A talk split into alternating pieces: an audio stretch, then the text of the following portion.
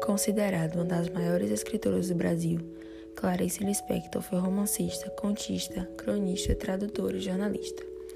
Ela pertence à terceira fase do movimento modernista e imprimiu em suas obras uma literatura intimista, de sondagem psicológica e introspectiva, com mergulhos no pensamento e na condição humana.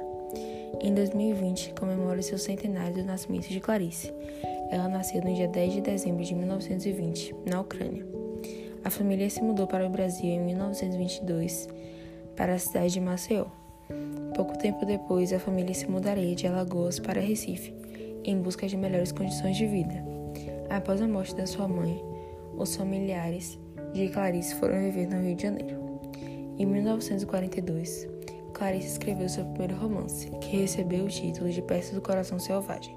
Segundo ela, escrevê-lo foi um processo de angústia, pois o romance a perseguia as ideias surgiam a qualquer hora e em qualquer lugar.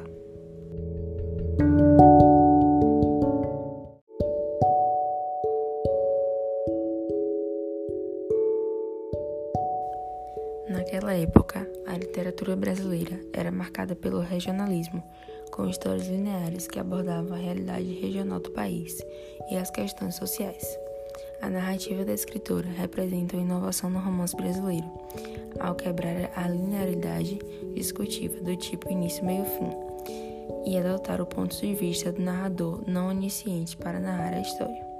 Em 1959, Clarice publica alguns de seus principais livros, como Laços de Família, A Paixão Segundo GH, Água Viva e A Hora da Estrela. Morando no Rio, a escritora também dedica parte da sua produção aos contos. A literatura clariciana traz como características elementos como o fluxo de consciência, monólogo interior e a ruptura com o enredo factual. As temáticas são, são existenciais e psicológicas.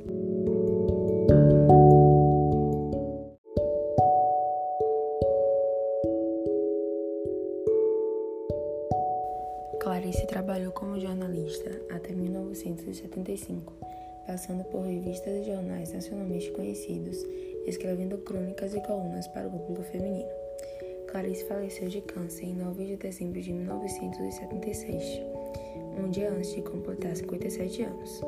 Durante o período da doença, ela passou a ficar mais tempo em casa. Foi quando produziu A Hora da Estrela, seu último romance publicado em vida.